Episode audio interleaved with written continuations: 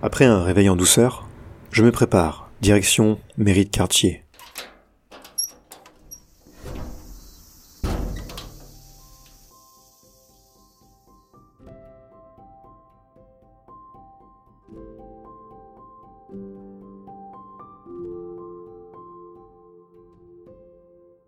Le soleil tape fort alors que j'emprunte la rue Kawabata. Venant d'arriver, j'essaie de trouver mes repères. La rue est une longue descente qui longe la rivière Takano, rivière qui rejoint plus au sud la Kamogawa, rivière iconique de l'ancienne capitale. On avance vers le sud et on passe devant des garages, des stations d'essence, des combini et plusieurs dizaines de distributeurs automatiques. Lorsque vous obtenez votre carte de résident, vous avez 15 jours pour enregistrer votre nouvelle adresse à la mairie la plus proche. Dans mon cas, il s'agit de celle de Sakyoku, quartier du nord-est de Kyoto. C'est donc un passage obligatoire, et j'espère alors que l'administration japonaise est beaucoup moins complexe que la française. Et puis je me dis que la personne en charge de l'enregistrement doit avoir l'habitude de ce genre de requête. Nous arrivons enfin au pont Torihashi, littéralement pont oiseau. Première fois que je passe par ce pont. La vue est un tableau. En arrière-plan, on voit le mont Hiei, montagne sacrée où siège l'un des temples les plus sacrés du bouddhisme japonais. Au premier plan, la rivière Takano, puis au centre la grisaille kyotoïte. Je me souviens qu'un cycliste qui passait par là s'est arrêté quelques secondes en nous voyant contempler le paysage. Il fit de même jusqu'au moment où je me mis à le regarder. Puis il partit aussitôt. Nous firent de même. Direction mairie de Sakyoku.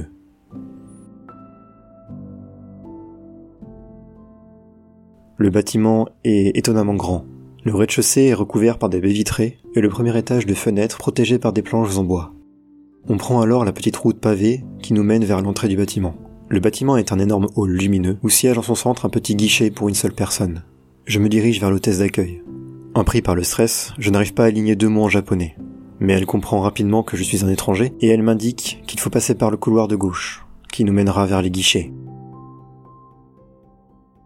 Ce couloir est rempli de bancs et de tables, avec un nombre incalculable de documents de toutes les couleurs posés sur ces dernières. Je me rends au guichet numéro 4 et le monsieur commence à parler en japonais. À ce moment-là, je me rends compte que mon niveau de japonais n'est clairement pas suffisant. Je comprends que le mot aoi, bleu.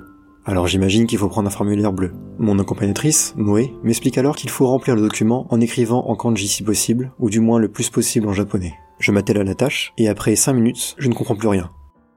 Numéro national d'imposition Mainamba, sécurité sociale japonaise. Il m'était impossible d'avoir ces renseignements puisqu'il fallait que je m'enregistre d'abord avant de tout recevoir.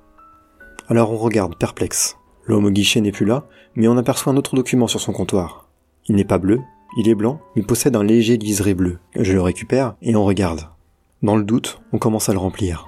Alors je réécris tout en japonais. Nom, prénom, date de naissance. Une fois terminé, j'apporte le document au monsieur. Il le récupère, le lit brièvement, me donne un numéro et me demande de passer au guichet numéro 7. À peine assis, l'hôtesse récupère tous mes documents, tape au clavier, puis me parle de la sécurité sociale japonaise. Elle me demande alors si je la veux. Je lui réponds tout bêtement oui. Elle me redonne alors tous les documents, me fait passer au guichet numéro 8, où un monsieur arrive et récupère les documents. Il me demande alors si j'ai un visa d'étudiant. Je lui réponds alors que j'ai un visa vacances-travail. Il me dit alors que pour les visas travail, c'est un peu plus compliqué et qu'il y a d'autres documents à remplir avant de pouvoir venir. Je lui explique alors que je n'ai pas de visa travail, mais bien vacances-travail. Il me regarde perplexe. Mon accompagnatrice lui explique en un japonais un peu plus poussé que j'ai bel et bien un visa vacances-travail. Le monsieur nous regarde. C'est quoi un visa vacances-travail nous demande-t-il.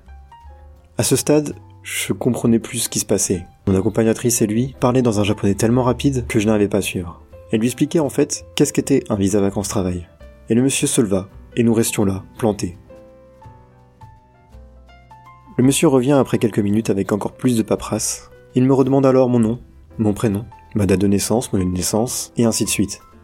Il remplit alors plusieurs documents en même temps, puis tape sur son clavier. Au bout d'une brève série de questions-réponses, il me demande enfin mon passeport et mon titre de séjour. Après avoir vérifié, il redevient tout perplexe. Il me demande alors si mon nom est bien mon nom, et si mon prénom est bien celui qu'il a marqué, ou celui qui est écrit sur mon titre de séjour.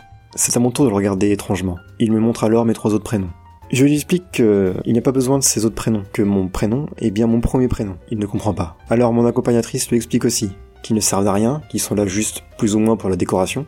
Mais il m'explique. Lors de mon enregistrement à l'aéroport, j'étais enregistré avec tous mes prénoms, Et donc officiellement, à chaque fois que j'ai affaire à l'administration japonaise, je devrais écrire l'entièreté de mes prénoms sur tous les documents. Petit problème puisque je n'ai jamais écrit mes autres prénoms en katakana, que sur les documents japonais il y a environ 10 cases pour les prénoms, et que les miens en prennent au moins 15. Donc mon dernier prénom se trouve amputé de la moitié.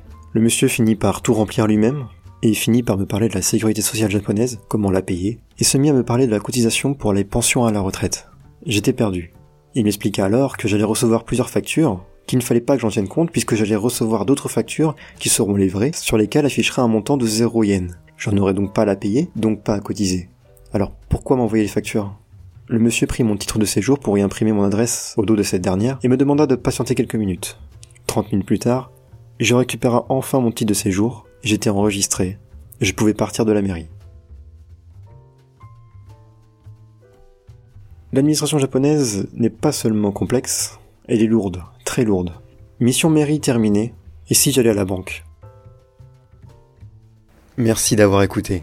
N'oubliez pas d'aller voir les fiches afin de connaître les musiques utilisées. Vous pouvez aussi me suivre sur Instagram, rejoindre le Discord, m'envoyer un mail. Je vous redis merci encore et à bientôt.